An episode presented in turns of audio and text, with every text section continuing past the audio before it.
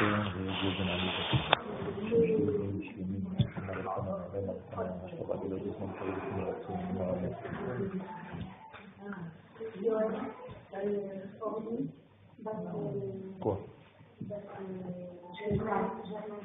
Qua. Ah, non so scrivere le cose di demo. Morts. Ça, c'est ça. Donc, c'est quoi, c'est mort. En fait, j'ai dit quoi J'ai dit, je vais me Quoi, c'est mort, d'accord.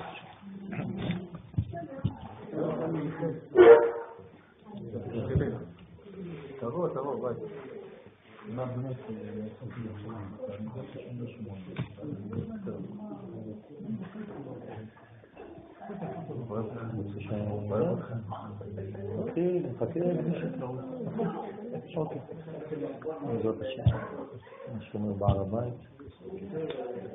בשם ייחוד קודשה ברכוש חינטה. דחילו ורחימו ורחימו דחילו לחדה אותיות י"ק ואותיות ו"ק בכל השנים של כל ישראל.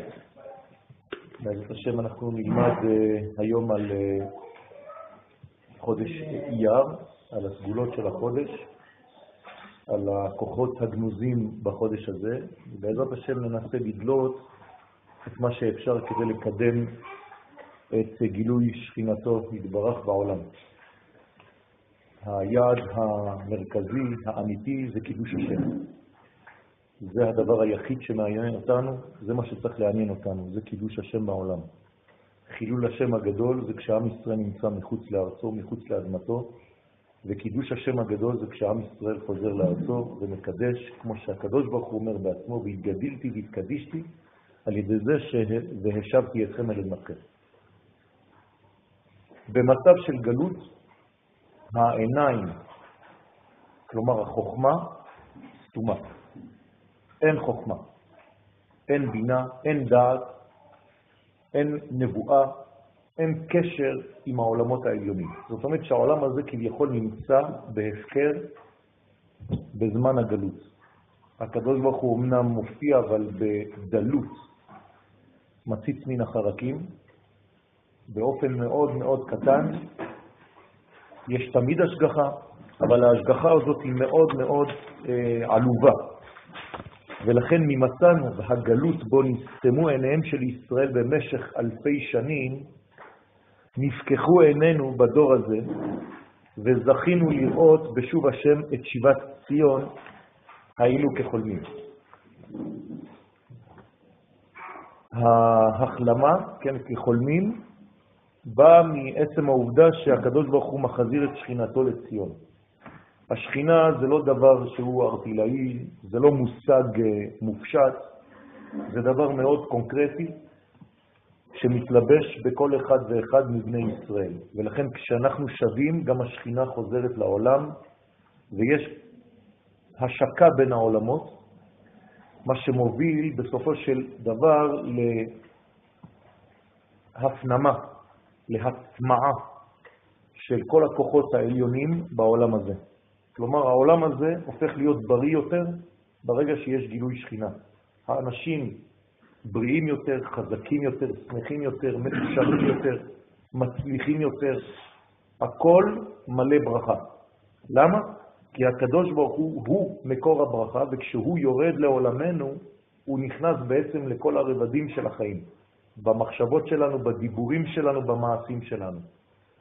כשאין את זה, חז ושלום, זאת אומרת שהשכינה איננה, אז יש כעס גדול כי יש בעצם ניתוק ורוגז בין העולמות חז ושלום. לכן כשהקדוש ברוך הוא חוזר, יש כאן הלחמה. אז כחולמים זה גם הלחמה, כן, קשר בין העולמות. שיבת ציון היא רפואתו של עם ישראל מהגלות הארוכה, לא הבאתי את זה כאן, אבל כמובן שאם עם ישראל נרפא ממחלתו, אז כל העולם כולו בעקבותיו. כי עם ישראל בעצם אמור לרפא את העולם ולהחזיר את העולם לבריאות המקורית שלו. אייר, ראשי תיבות, אני י' כו' עם שם אדנות, רופאיך. זאת אומרת שזה הראשי תיבות. בחודש אייר, כבר מששת ימי בראשית, טמון הכוח לרפא את המציאות התחתונה. אני שוב חוזר, המציאות התחתונה חולה רק בגלל שאין קשר. וברגע שיש קשר, זאת החלמה. מאז החל פינו להתמלא צחוק ולשוננו רינה, אסור שפיו של אדם ימלא צחוק בחוץ לארץ, ככה כתוב בגמרא, וכשחוזרים לארץ ישראל, ובעזרת השם לאט לאט בונים את המקדש, מתחיל הפה להיפתח מחדש, הוא מתמלא בשחוק, הלשון שלנו ברינה ובהודיה, זאת אומרת שבחודש זה אנחנו זוכים לגלות את האפשרות שיש בתוכנו להודות ולהלל, לצור ישראל וגואלו. הגענו לרמה חדשה, ככה זה. אלפיים שנה היינו בתשמע.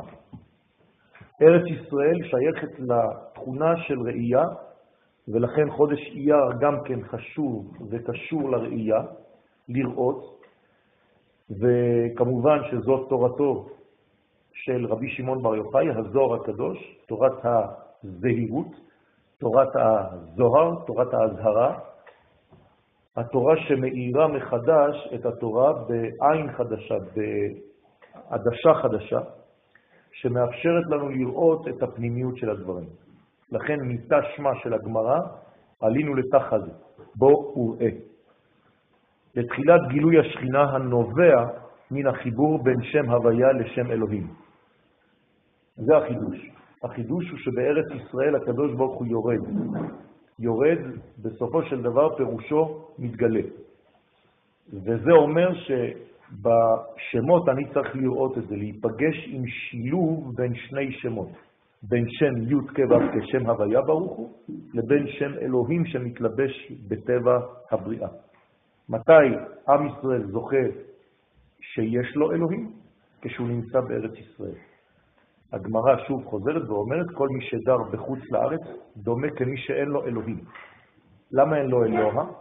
כי בעצם היהדות שלו היא בשמיים, היא לא קונקרטית, היא לא חיה, היא לא נושמת. ולכן בארץ ישראל הקדוש ברוך הוא תמיד משלב את השמות, זה סוד גדול, ולכן הבאתי לפחות מקור אחד.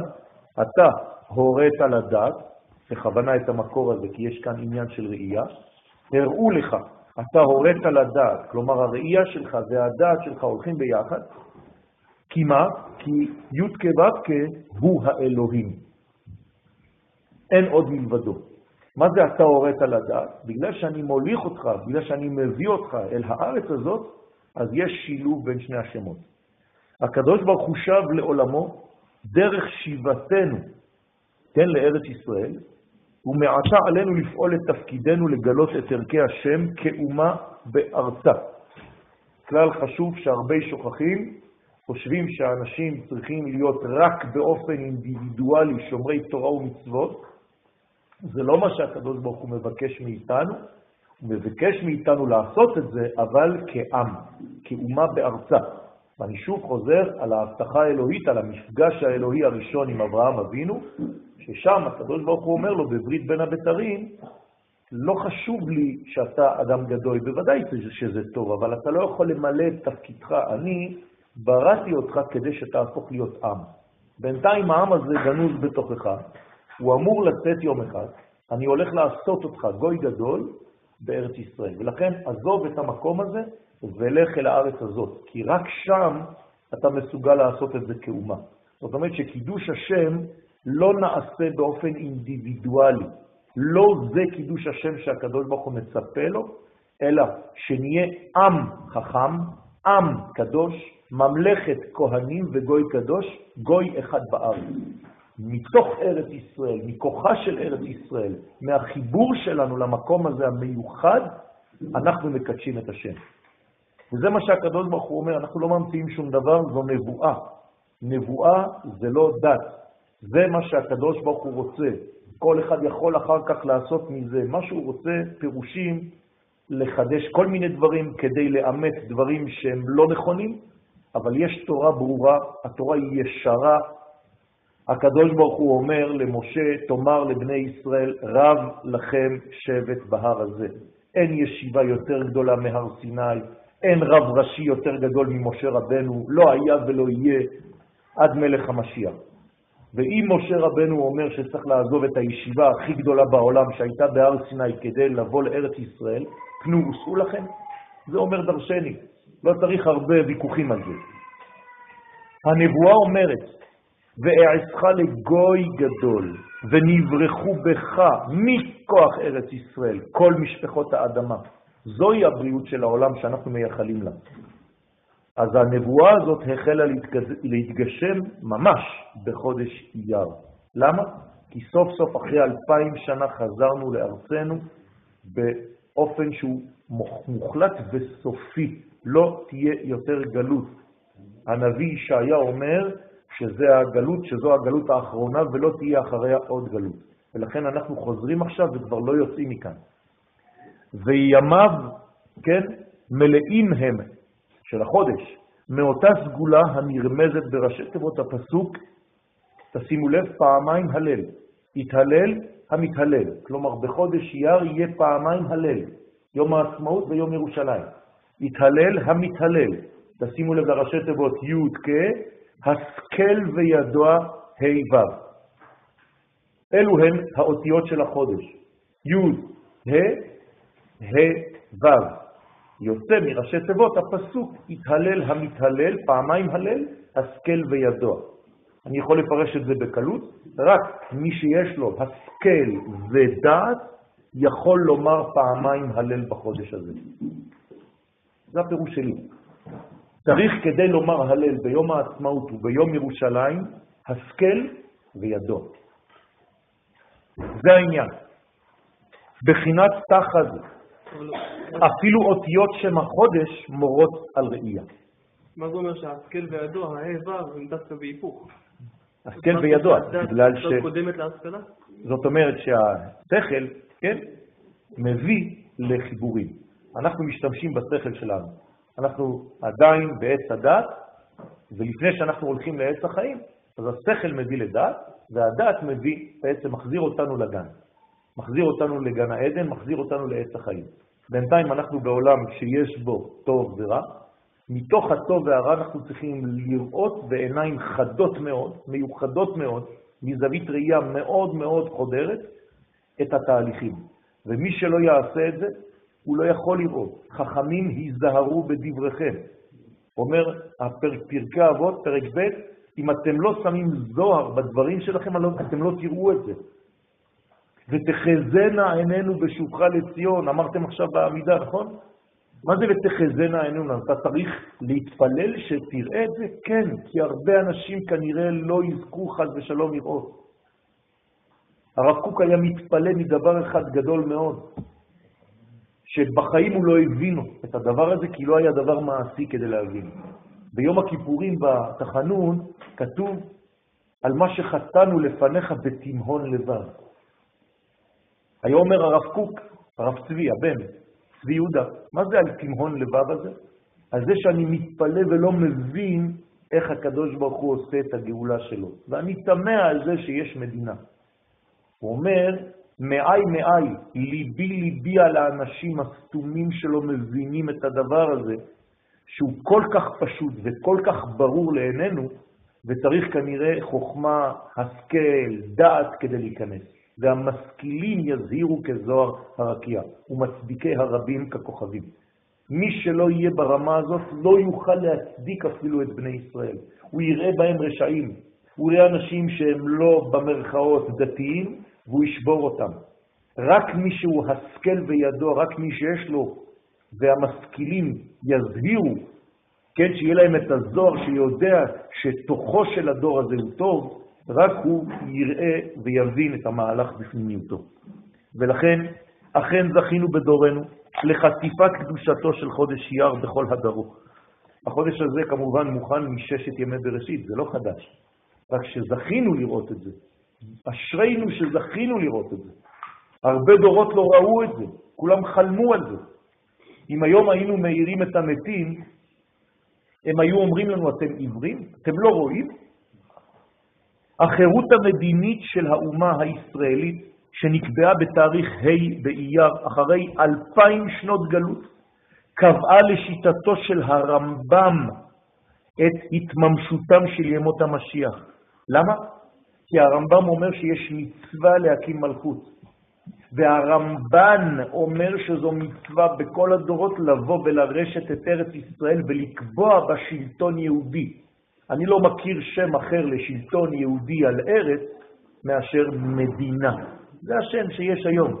זאת אומרת שהרמב"ן קובע להלכה שצריך להקים מדינה. אתם מבינים את זה? וזה אחרון המקובלים. כלומר שלטון יהודי בארצו.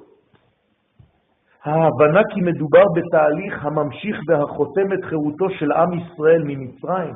כלומר, המהלך התחיל ביציאת מצרים, אבל הוא מתמשך, הוא ממשיך. עכשיו אנחנו מגיעים לחותם הסופי של מה שהחל אז. זאת אומרת שהמשיח הראשון, משה רבנו, הולך ונפגש עם המשיח האחרון, מלך המשיח. מה שהתחיל שם נחתם כאן. הפך את החודש הזה לציר המרכזי של הגאולה האחרונה. כלומר, הגאולה האחרונה, רבותיי, החלה וכבר הייתה בחודש אייר. היא לא הושלמה, נכון, אבל היא כבר החלה. לא צריך לבקש גאולה, צריך לבקש גאולה שלמה. הגאולה כבר הייתה, אנחנו כבר באמצע הגאולה, צריך עכשיו להתפלל להשלמתה. לא לעשות כאילו לא קרה כלום. זו מחלה, מחלה של אדם שמתכחש לאמת. כמו שיש מכחישי שואה, יש אנשים שמתכחשים לוודאות, למציאות.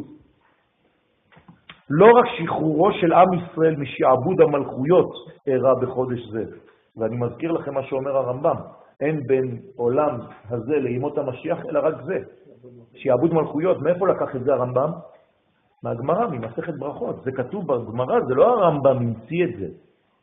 בסדר? זה כתוב במסכת ברכות שאין בין העולם הזה לימות המשיח אלא שעבוד מלכויות. כלומר, כשעם ישראל כבר לא יהיה משועבד לאומה אחרת ויהיה שלטון יהודי בארץ הזאת, עצמאי, זה ימות המשיח. אין לנו הלכות אחרות, רבותיי. ההלכות היחידות שיש לנו על המשיח בינתיים זה הרמב"ם. זהו. אלא גם גילוי אורו של הקודש בתאריך כ"ח בו, שהוא יום ירושלים. תשימו לב מה קורה פה. בחודש הזה יש שני אירועים שהם אירוע מאוד מאוד בסיסי, לאומי, תחתון, גשמי, מדינת ישראל, ואירוע מאוד מאוד רוחני, עליון, פנימי, יום ירושלים. אתם מבינים מה קורה פה? זאת אומרת ששני התאריכים האלה זה לא סתם עוד דבר לאומי שקרה, לא. ירושלים זה הביטוי של מה? של המקדש, של הקודש. מדינת ישראל זה הביטוי של החומר, של הגוף. ולכן יש מלכות ויש עכשיו נשמה בתוך המלכות. זה יום ירושלים. ולשני אלה זכינו בחודש הזה. זה לא דבר של מה בכך. הערה עליונה שהתגלתה בהר סיני במתן תורה, כן? נעתקה משם וחזרה למשכנה המקורי בהר המוריה, שרק נעקר ממקומו במתן תורה כדי לחול לשעתו על הר סיני. אתם מבינים? בהר סיני חושבים שהתורה ירדה מהשמיים על ההר. לא.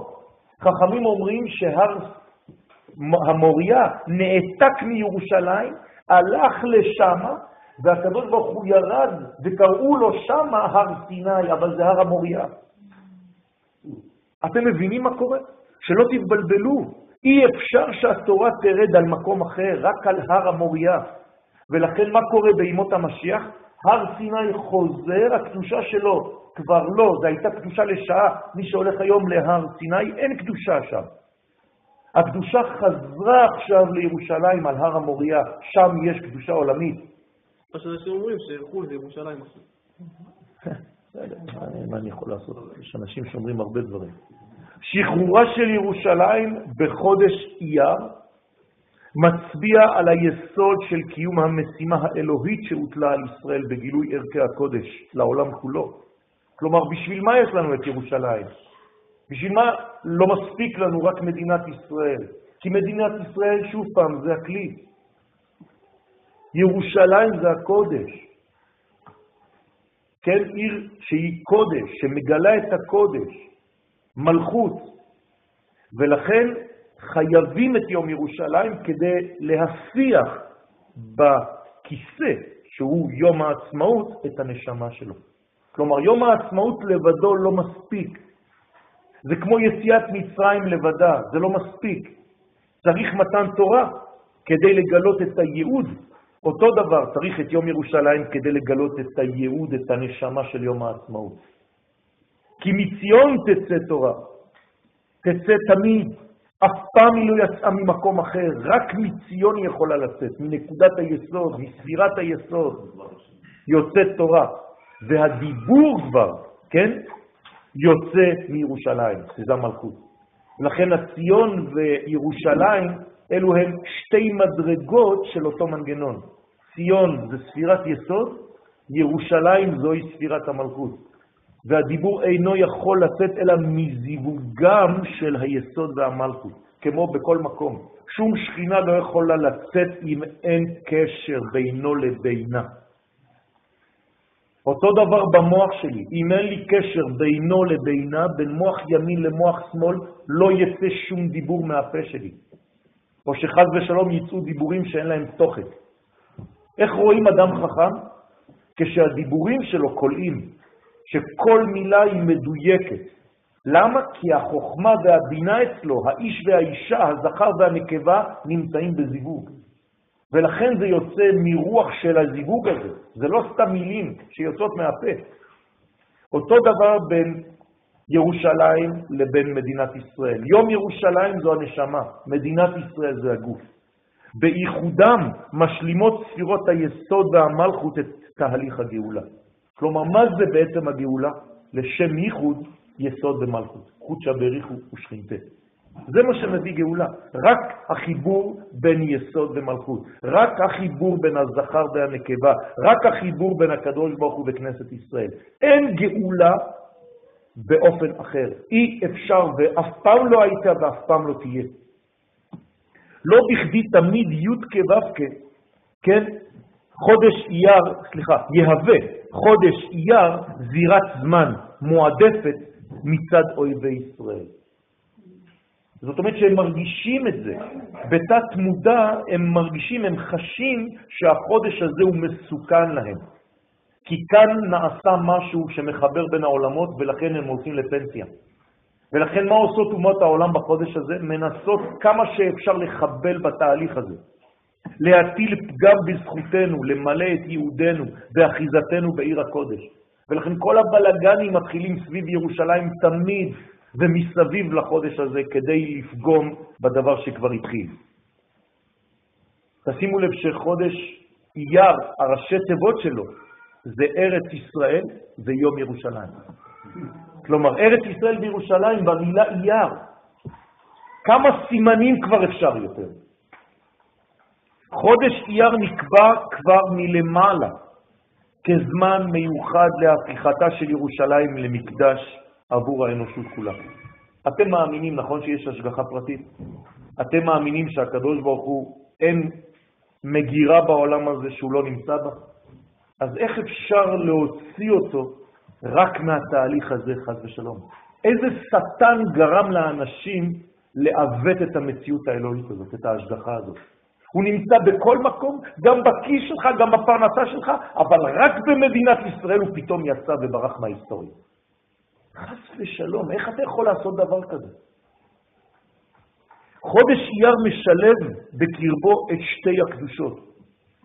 כן, הדבר עכשיו הופך להיות יותר ויותר ברור. את היסוד הלאומי ואת היסוד הנשמתי של ישראל. היסוד הלאומי, מדינת ישראל. היסוד הנשמתי, ירושלים עיר הקודש.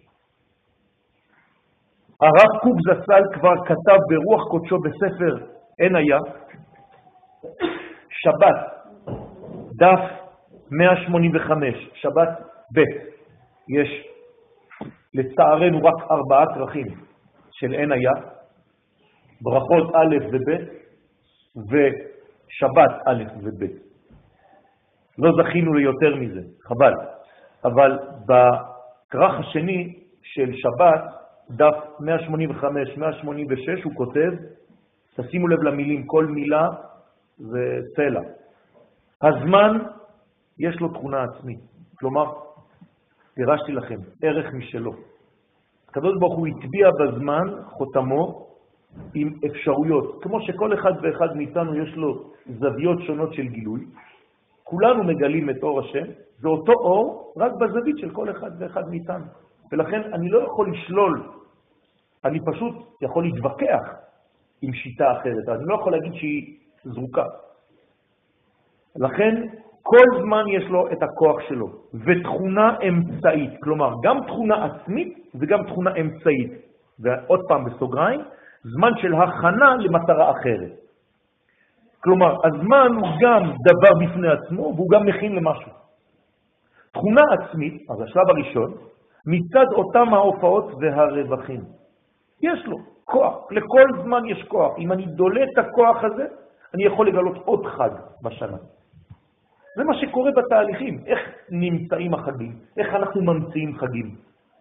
כי פשוט אנחנו קולטים את האנרגיה שנמצאת באוויר והופכים את זה למציאות. ולכן יש לי חנוכה, פתאום. לא היה שנה שעברה, עכשיו יש. למה? כי פשוט ידעתי להשתלב בכוח הקוסמי בחודש כסלו, לקחת את האנרגיה הזאת ולחסל את האויב שלי. אותו דבר בכל המועדים, אותו דבר בכל החגים, אותו דבר בכל הזמנים. ולכן יש הופעות ויש רווח מכל הופעה כזאת. העידונים והעינוגים של הזמן ההוא בעצמו. רק שאני צריך לגלות את זה. והחלק השני, האמצעי, כלומר הזמן שתכונה אמצעית, היא מצד אותו התוכן שזה הזמן רק מכשיר ומכין למדרגה יותר עליונה. כלומר, לא רק שיש לו מציאות בפני עצמו לאותו זמן, הוא גם מדרגה, קרש קפיצה לעוד יותר. הוא מלאה מזו שהוא בעצמו מוכשר לזה. כלומר, זה יותר מההכשרה של עצמו, יותר מהתכונה העצמית, יש לו גם הכנה למשהו עוד יותר גדול, שהוא בעצמו אותו זמן עדיין לא גילה. אתם מבינים מה אומר הרב קוק? הוא אומר שבעצם אם אני יודע להשתמש, למשל היום היה יום שני, נכון? אם אני יודע להשתמש ביום השני הזה, שהיה וכבר לא יהיה יותר, זהו, נגמר מהעולם, חלק. אם הייתי יודע להשתמש ביום הזה, בתכונה האנרגטית שיש בו, הייתי אמור לעשות ממנו משהו מיוחד שאף פעם לא היה, ואף פעם כבר לא יהיה באותה תכונה. אבל זה לא מספיק. הוא גם הכשיר אותי והכין אותי ליום שלישי וליום רביעי. משהו שמגלה עוד מדרגה שאפילו הוא, יום השני, לא יודע. אין לו את זה. הוא רק קרש קפיצה למשהו יותר גבוה ממנו. וככה צריך להתייחס לזמן. כל זמן הוא מדרגה שאני דורך עליה כדי לעלות יותר גבוה ליום אחר. זאת אומרת שאני רק הולך וטוב, אני רק הולך ומשתכלל, העולם רק הולך וגדל, העולם רק הולך ומתפתח לכיוון של גאולה. אי אפשר לחזור אחורנית, זה לא קיים. אתה יכול להיות באיחור בתהליך הקוסמי, אבל התהליך הקוסמי לא מחכה לך, הוא מתקדם. אתה אולי קצת באיחור, כי אתה בעצם נפלת לכל מיני חורים שחורים של בעייתיות מאוד מאוד אינדיבידואלית קטנה, שהשכיחה ממך לרגע אחד את המהלך הכולל. כי עכשיו אתה דואג לבעיה הספציפית שלך. לגיטימי, אבל מסוכן. כי ברגע הזה אתה בזבזת יום קוסמי גדול, בגלל הבעיה הקטנה. תשימו לב למה אני אומר. זה כמו לעשות זום עם מצלמה על קטע מיוחד. כל השאר הופך להיות בערפל. כי אתה עכשיו התמקדת רק על נקודה אחת. זאת הבעיה שלנו. כל פעם שאני יותר מדי על בעיה ספציפית, על נושא ספציפי, ואין לי ראייה כוללת על כל הנושא, אני מאבד בעצם את כל העיקר בגלל שהתמקדתי בדבר אחד. בהגזמה מבוקרת, זה נקרא עבודה זרה. כי לקחתי רק את הדבר הזה ולא ראיתי את כל מה שמסביב. אי אפשר לקיים חיים בצורה כזאת. אי אפשר לנהל חיים בצורה כזאת. ולכן בהיסטוריה שלנו אומרת לנו התורה, בינו שנות דור ודור. לא סתם בינו שנות דור. כלומר, רק שתראה את הדור וה, דור ודור ודור ודור, את כל הדורות, את כל הסיפור, את כל ההיסטוריה, תבין את הקטע שאתה נמצא בו. אם לא, אתה תלך לאיבוד ולדיכאון בתוך היום שהיה עצוב. מובן? החודשים שהם בעלי ערך עצמי, הינם חודשים מלאים. עכשיו תראו איזה סוד. כל החודשים שיש להם ערך עצמי, בחודשי השנה הם יהיו חודשים בעלי כמה ימים? 30-31. ולפלאות. ואותם המשמשים רק כמעבר לדבר אחר, הם יהיו חודשים חסרים של 28-29 ימים. זה חידוש בחיים שלכם לא שמעתם. זאת אומרת, איך אני יכול לדעת אם החודש שאני נמצא בו הוא רק אמצעי ל, או כוח עצמותי, לפי חסר או מלא? יש מתנה יותר גדולה מדבר כזה? תראו איזה סוד הקדוש ברוך הוא נותן לנו דרך חכמי ישראל. כך ממשיך הרב, זה הרב קוק, כן? וכותב, בחודשים מתואר הדבר בתיאור החודש המלא והחסר. הנה, עכשיו אני הולך לגלות לך סוד, אומר הרב. פלא פלאות. לפי החודש אתה תראה בדיוק אם החודש הוא אמצעי או עצמותי.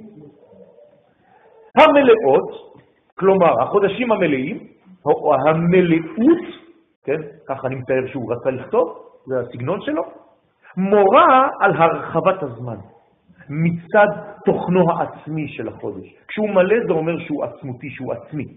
והחסר מורה יותר על תכונתו האמצעית. החידוש המתגלה בחודש יר הוא שייכותו לשני המימדים יחד. איך? אותו חודש, אומר הרב, הממציע בין הופעת יציאת מצרים להופעת מתן תורה, עכשיו הרב קוק לא מדבר על מדינת ישראל, לא הייתה. אבל מה הוא רואה כבר בחודש הזה? שיש בחודש הזה גם את יציאת מצרים וגם את מתן תורה, כלומר זה החודש ה... כן, מחבר ביניהם. אין יום עצמאות, אין יום ירושלים, לא היה בינתיים. אבל הוא יודע שהחודש הזה, אם הקדוש ברוך הוא שם אותו באמצע ניסן וסיוון, כנראה שהחודש הזה יש לו גם כן כוח בפני עצמו, והוא גם כן כוח מקשר בין שני החודשים. איך הוא קורא לזה? בין יציאת מצרים למתן תורה. כלומר, בין, למושגים שלנו עכשיו, מה זה יציאת מצרים? לאומיות. ומה זה מתן תורה? קודש. כלומר, יום העצמאות שייך ליותר למי? ליציאת מצרים. ומתן תורה שייך יותר למי? ליום ירושלים. פלא פלאות. מצד ייחוסו אל הגודל שבאלה המעמדים. יש לו תואר שביל ממציע. תשימו לב למילים המדויקות. הוא שביל ממציע, הוא אמצעי, הוא חודש מעבר, הוא גשר בין שני סוגים של דברים, בין חומר לרוח, בין גוף לנשמה. כלומר, בחודש הזה מה אפשר לעשות? הרי אמרנו, אני אדוני רופאיך, נכון? איך הוא רופא? מה זה רפואה? שהגוף והנשמה חיים בהרמוניה. לכן אם אין גוף ונשמה בחודש הזה לא תיתכן רפואה. לכן איזה חודש נקבע לרפואה? יר, כי יש בו גם כן גוף ויש בו רוח. יש בו עצמאות ויש בו גם קודש ותוכן. אי אפשר בלי שניהם ביחד. שלעומתו מצטייר תיאור החוסר בחודשים, ולכן אם זה רק קטע אחד, אז החודש הוא חסר. אבל יש עוד אופן באמצעית שהוא מטרה לעצמה. כוח מורכב שמכשיר לפלוט שני אורות. זה הכוח כוח של חודש אייר. הוא מכשיר לקבל שני סוגים, שני אורות. הקניין של יציאת מצרים הוא קניין האופי, העצמי, שבחירות האומה. תשימו למה אומר הרב. החירות של האומה זה יציאת מצרים. הוא לא מתייחס ליציאת מצרים כחג דתי, יציאת מצרים זה חופש לאומי, זה גוף שמשתחרר מעול הגלות, הוא כבר לא שייך לפרעה, אבל הוא עדיין לא עצמו, הוא לא יודע מי הוא. את מה הוא צריך? את התורה. את הזהות האמיתית, זה רק התורה. לכן, יש מצד אחד יציאה ממי שלא אני, משעבוד, אבל זה עדיין לא אני, אני לא יודע מי אני, אני כבר לא משועבד. אבל עכשיו יש כוח אחר מצד היחס לקודש, לזהות האמיתית שלי. והתכונה של מתן תורה, הלא היא אותו האור האלוהי שראוי להיקלט רק בהיות העצמות הישראלית כבר משוכללה ומוצאה לאור. אומר כאן הרב דבר נפלא, מי שלא, מי שלא, מה? עצמאי לא יכול לקבל תורה. מי שלא חופשי, חירותי בנפש שלו, לא יכול לקבל תורה. היום מכניסים את האנשים למגירות. מה? אין לך עצמאות, אתה לא אדם חופשי, אבל מכניסים לך מיד, מיד אינפורמציה, ואתה חושב שאתה תלמיד חכם. זה לא נכון. אתה תגיע עד שלב מסוים ולא תגדל יותר, לא תוכל, כי אתה לא חופשי בנפש. הנפש שלך פוחדת מלשאול שאלות אמיתיות. בישיבה שאני מלמד בה ושזכיתי ללמוד בה, לא פוחדים לשאול שאלות, שואלים הכל. הכל מותר לשאול. למה? כי אם זה לא היה נכון, אתה לא יכול ללמוד. אתה חייב להיות חירותי לחלוטין. לא משתיקים אותך. אולי אין תשובות לכל, אבל מותר לך לשאול, וחובה לך לשאול ולדרוש. זה סוד בית מדרש אמיתי.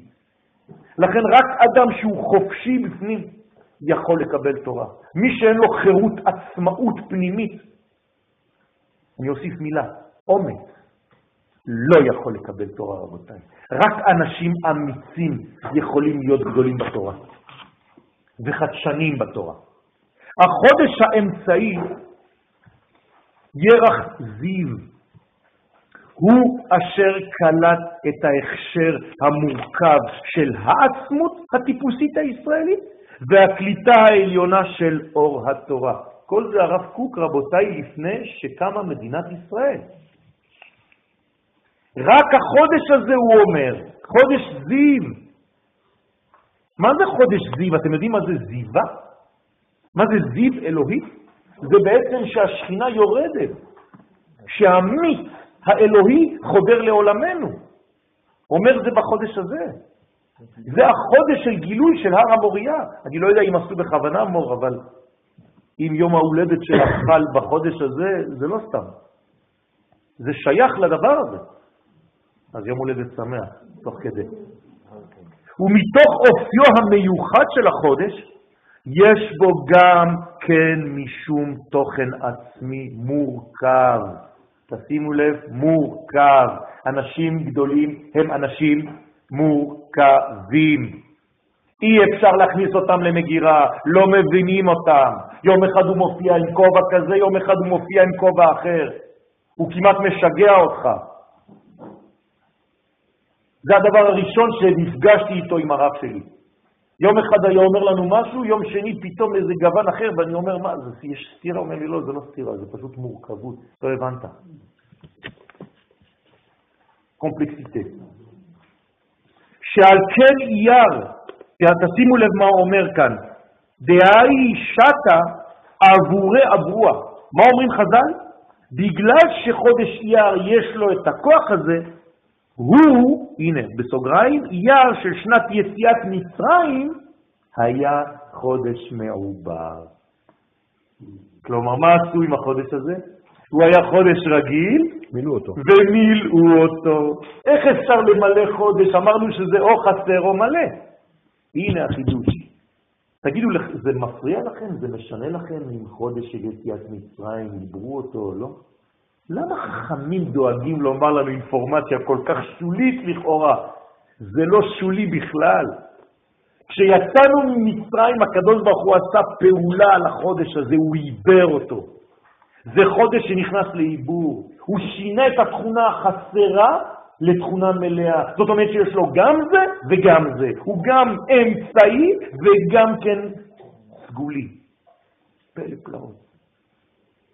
גדול הוא החיזיון היודע לחבר בין הגאולה האחרונה, המיוחסת לחודש אייר, לבין הגאולה הראשונה שהייתה בניסן. זה כבר אני אומר. רק מי שיש לו שכל גדול, מי שיש לו נשמה ואמונה אמיתית, קבועה, ולא יורדת ועולה כל שנייה. רק הוא יכול, מסוגל לזה. נכון, שלפעמים אנחנו נופלים. זה בדיוק העניין.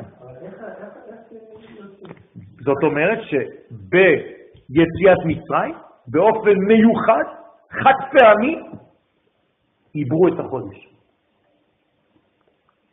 וחכמים דואגים לומר לנו את זה. שאלו יום אחד את, אה, היה איזה תלמיד קצת אה, אמיץ, בוא נגיד ככה. לא הבין את הגודל של הצדיק של ירושלים, רבי אריה לוין. אז הוא בא לראות את הרב, אומר לו, כבוד הרב, האם אתה בן הל"ו? צדיקים? האם אתה שייך לל"ו הצדיקים? כן, שאל את הרב. מה ענה לו הרב? לפעמים כן, לפעמים לא. תראו איזו תשובה חכמה, תלוי במעשים שלי. אני עכשיו אולי עשיתי מעשה שהכניס אותי. מה זה אומר? של"ו הצדיקים הם לא אנשים קבועים. זה מתחלף, יש תמיד 36, אבל זה לא תמיד אותם, אלא אם כן נשארת תמיד צדיק. איזה חידושים, איזה חידושים. בנוסף לכל האמור, זכה חודש להכיל גם את כוחו של יום כ"ז באייר. אתם מכירים את היום הזה? כמעט אף אחד לא מכיר אותו. בו יבשה הארץ אחר המבול. מה זה אומר? שפתאום חוזרים ליציבות. המבול זה היה קטסטרופה, זה היה תוהו ובוהו. מתי יבשה הארץ? בחודש אייר. באיזה יום? כ"ז. מה זה אומר? תראו, תראו מה זה אומר. ביום הזה יצא נוח מן התיבה. ידעתם שהוא יצא בחודש אייר? מה זה לצאת מהתיבה בחודש אייר? לצאת מהקופסה, לצאת מהקטנות שלך, לחזור לארץ ישראל. מתי הוא עשה את זה?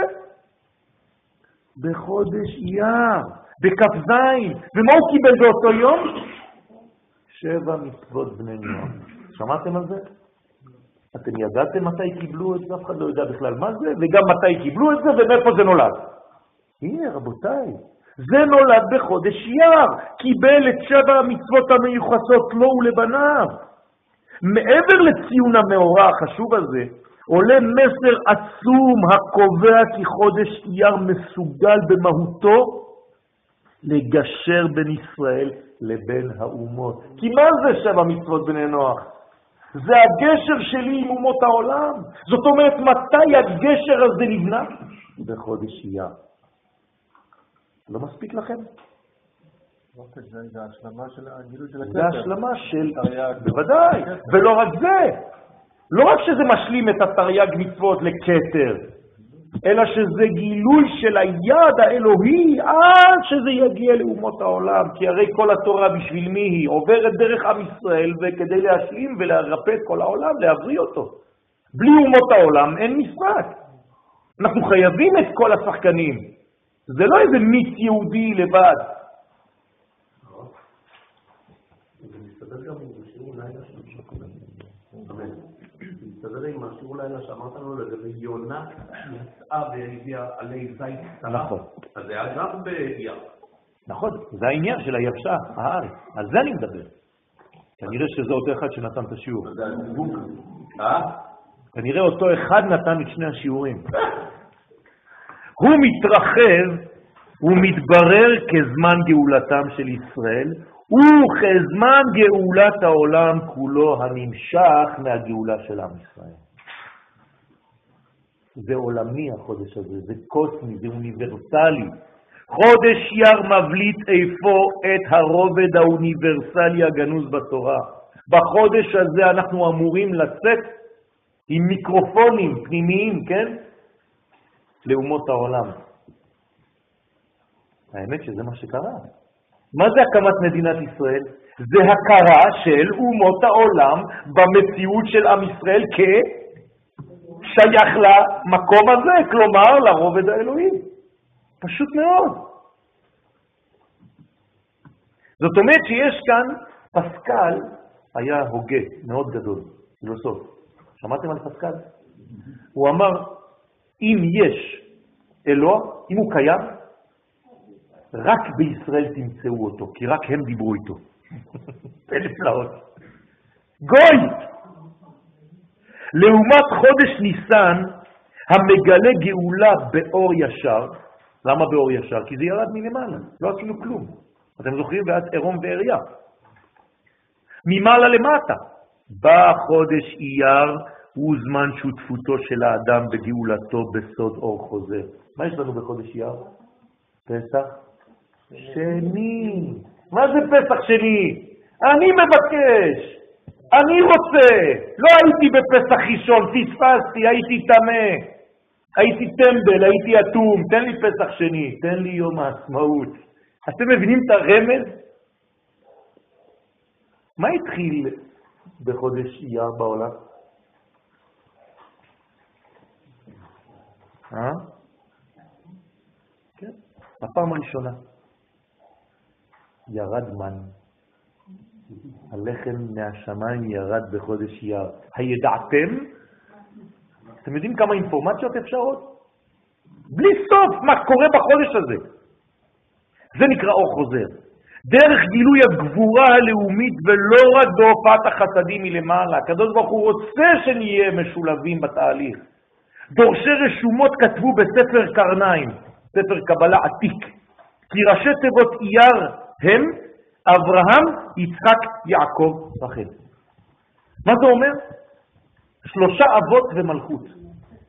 כלומר, בחודש הזה אומרים לנו החכמים, דורשי רשומות, חכמי הקבלה, בזמן העתיק, שהחודש הזה מסוגל לחבר מה? את ג' ראשונות, או את חגת, חסד גבורה תפארת עם המלכות. זה סוד הסיום, גמר התיקון. ארבע מדרגות של קומה שלמה הכוללת חוכמה, בינה, תפארת ומלכות. בניין שלם העומד כנגד ארבע אותיות י' כו' סוד ההוויה. זה חודש אייר, רבותיי. דברים גדולים אירעו בחודש אייר לכל אורך ההיסטוריה של עם ישראל. ירידת המן במדבר החלה בחודש הזה. בעירה של מרים הופיע בפעם הראשונה בחודש הזה.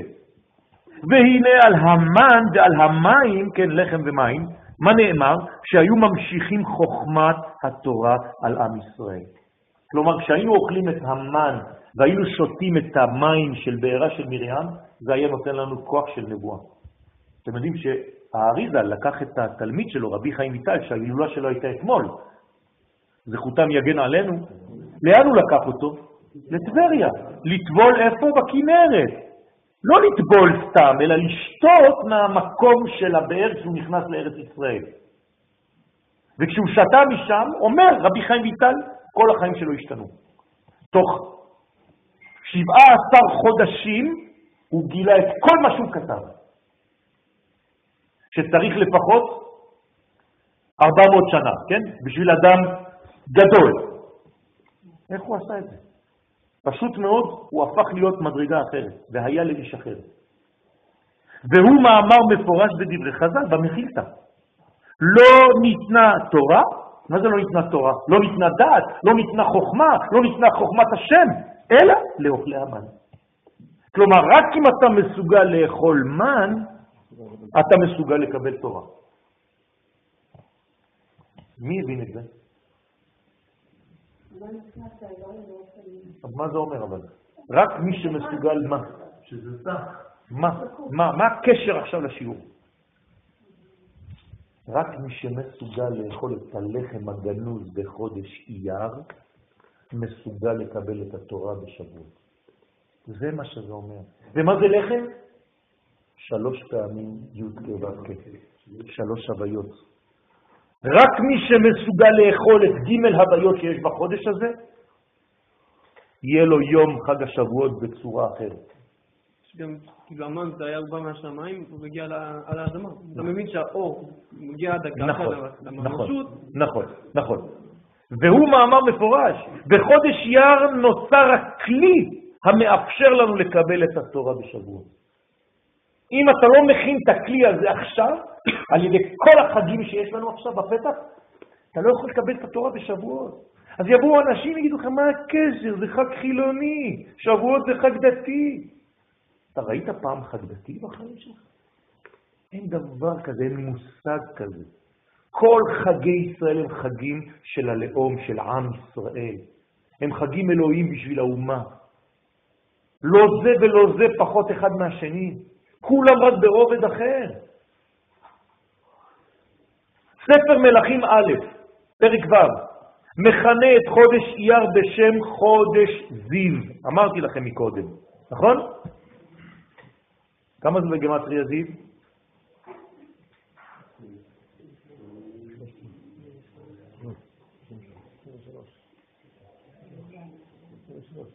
עשרים ושלוש. נו, אז מה? מה אכפת לי? עוד מעט.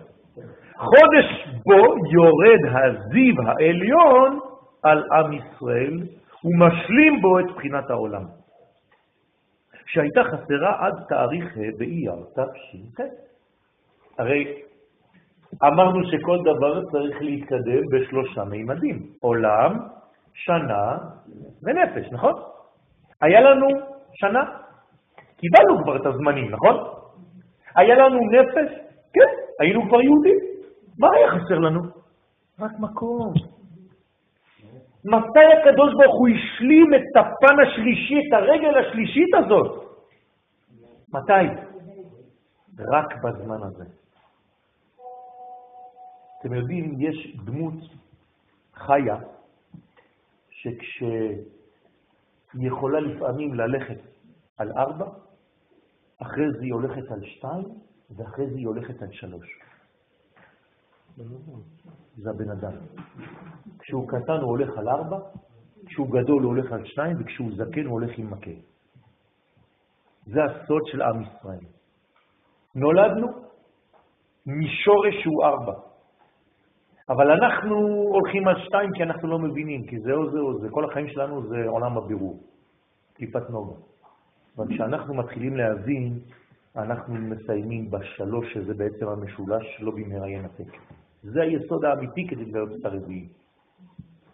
ביום כ' לעומר, כן, הושלמה בחינת המקום. פעם הראשונה בהיסטוריה אחרי אלפי שנים, אחרי מלכותו של שלמה המלך.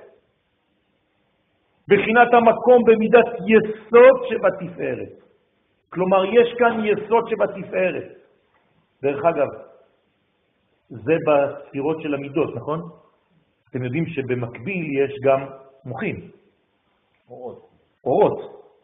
מה המוח שמתחולל בעולם בשבוע הזה? אה? חסדים. חסדים. חסדים. זה הסוד, זה הכוח. כלומר, הקדוש ברוך הוא נתן לנו את הדבר הזה בחסדים גדולים מאוד.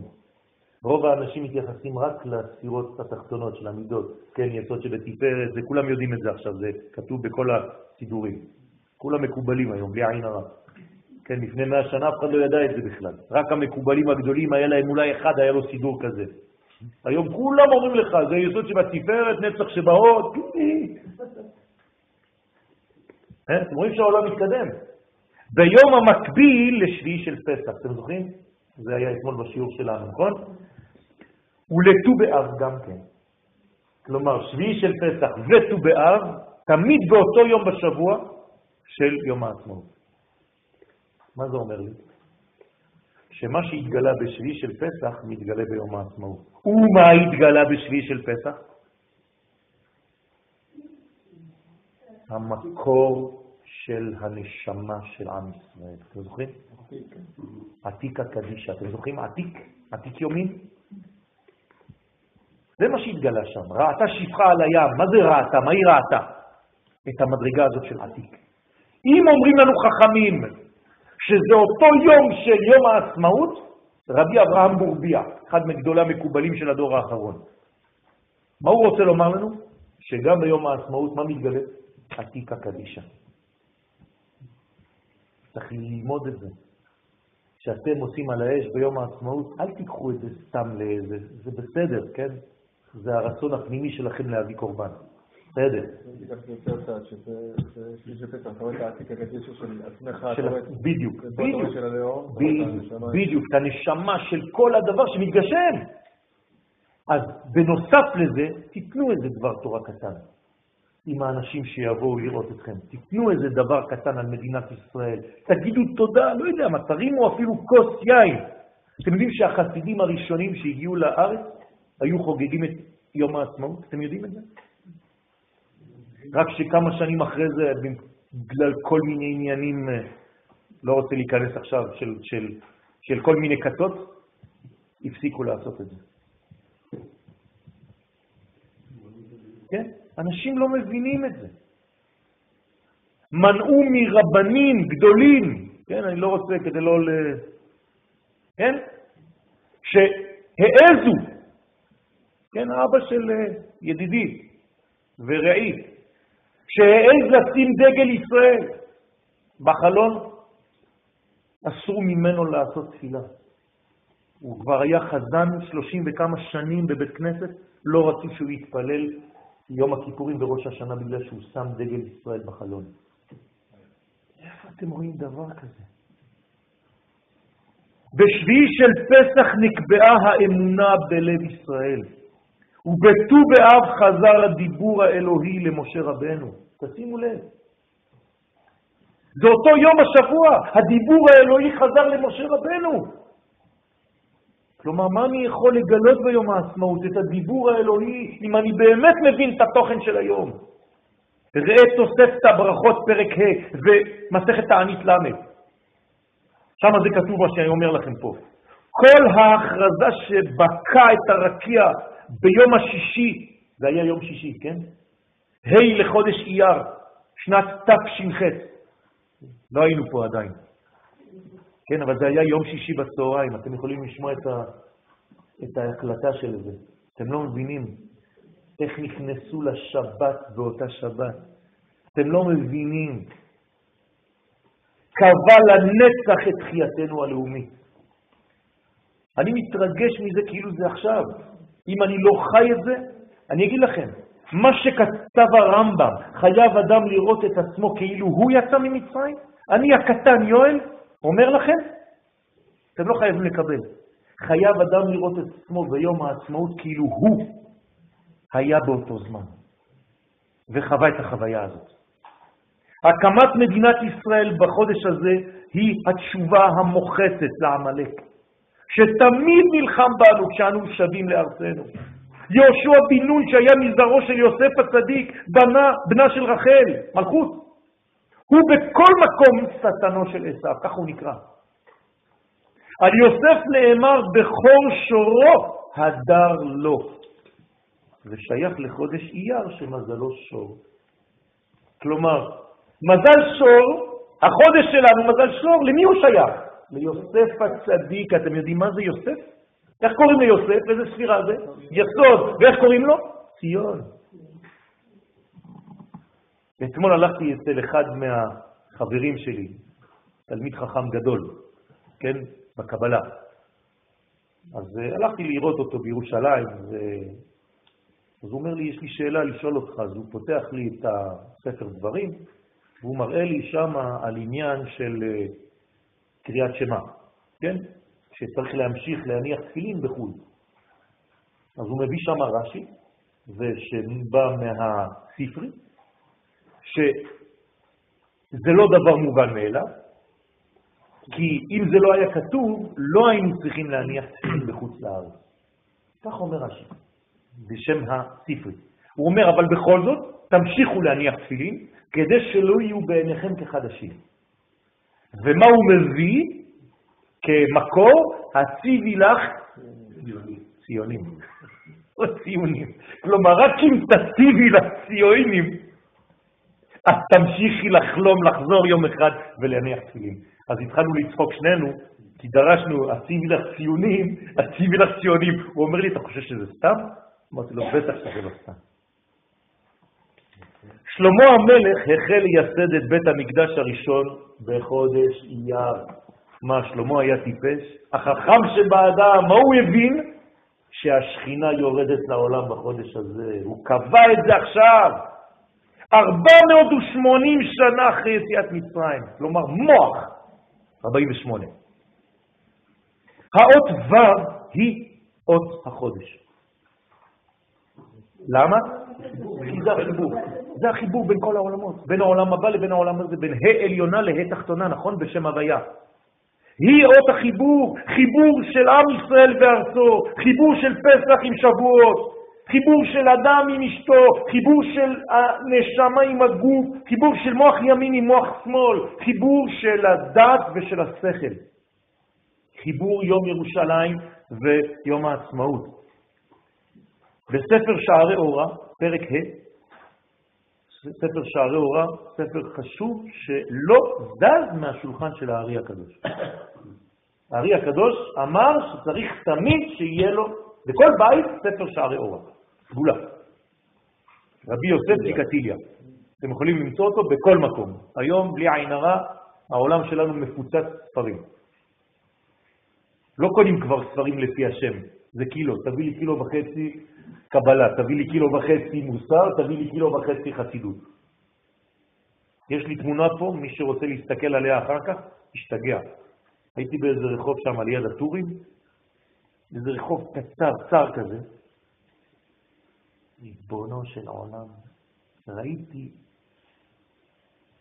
גניזה חיצונית. בחיים לא ראיתי גניזה פנימית, אבל גניזה חיצונית. מה זה גניזה חיצונית? שביל סמטה, מלאה בספרים של מטר וחצי, הכל זרוק שם, ואנשים הולכים על הספרים ומחפשים. וצילמתי. פלא פלאות. טונות של ספרים. בלי עין הרע, חוכמה מצויה. אומר שערי אורה, שלפי סדר הדגלים מיוחס חודש אייר לשבט יששכר. מה זה השבט הזה? מה נאמר על יששכר? ומבני שכר יודעי בינה לעיתים לדעת מה יעשה ישראל. אתם חושבים שזה סתם? כלומר, מי שמבין את החודש הזה, זה כמו יששכר, הוא יודע את הסוד, הוא מבין את העיתים, את הזמנים, את העיתויים של הדברים, אל תפספס את זה, אל תחמיץ. זה, זה, בדיוק הם היו מעברים, הם היו יודעים את זה, והם שייכים לחודש הזה.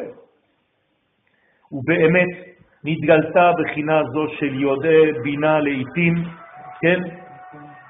כשנקבע תאריך הקמת מדינתנו בחודש אייר דווקא. בעזרת השם נעשה ונצליח, נמשיך את מה שהקדוש ברוך הוא כבר נתן לנו במתנה גדולה, נודה לו, נהלל בפניו בפה מלא, בלי להתבלבל, בלי להתבייש, בלי לשאול שאלות קטנות, כן ככה, בלי ככה. תהיה שלם, כשאתה רוצה לשמוח, אתה לא שואל אם אתה רוצה לשיר או לא. תגיד לי, מותר לי לשיר עם ברכה?